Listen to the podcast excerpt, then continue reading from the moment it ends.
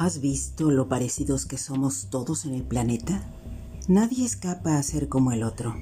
Todos sentimos odio, amor, envidia, celos, desesperanza, añoranza, alegría. Y todo lo que has vivido te ayuda a domar algunos de estos sentimientos y exaltar otros. Las dudas nos impulsan, igual que las certezas, a contrapunto y en consecuencia nos persiguen los sueños y las pesadillas y nos respondemos con astucia o miedo y apagamos las luces que dejan de convencernos. El alma se toma su tiempo para hacer el bálsamo de tus sentimientos. Ante todo, valoramos ser libres para pensar y decidir. Hay lugares donde es posible no someternos a nadie y no siempre lo valoramos.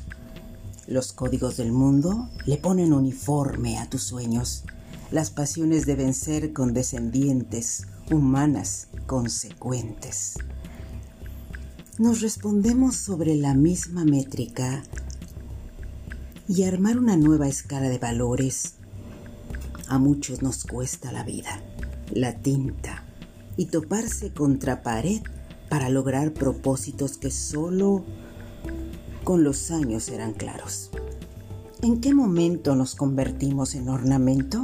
Sí, en esa imagen que siendo ícono deja de ser todo lo demás. Pensemos, hay quienes deciden ese vestido y con él protegen todo lo aprendido. Desnudarse a veces es una buena opción, no para todos, no literal.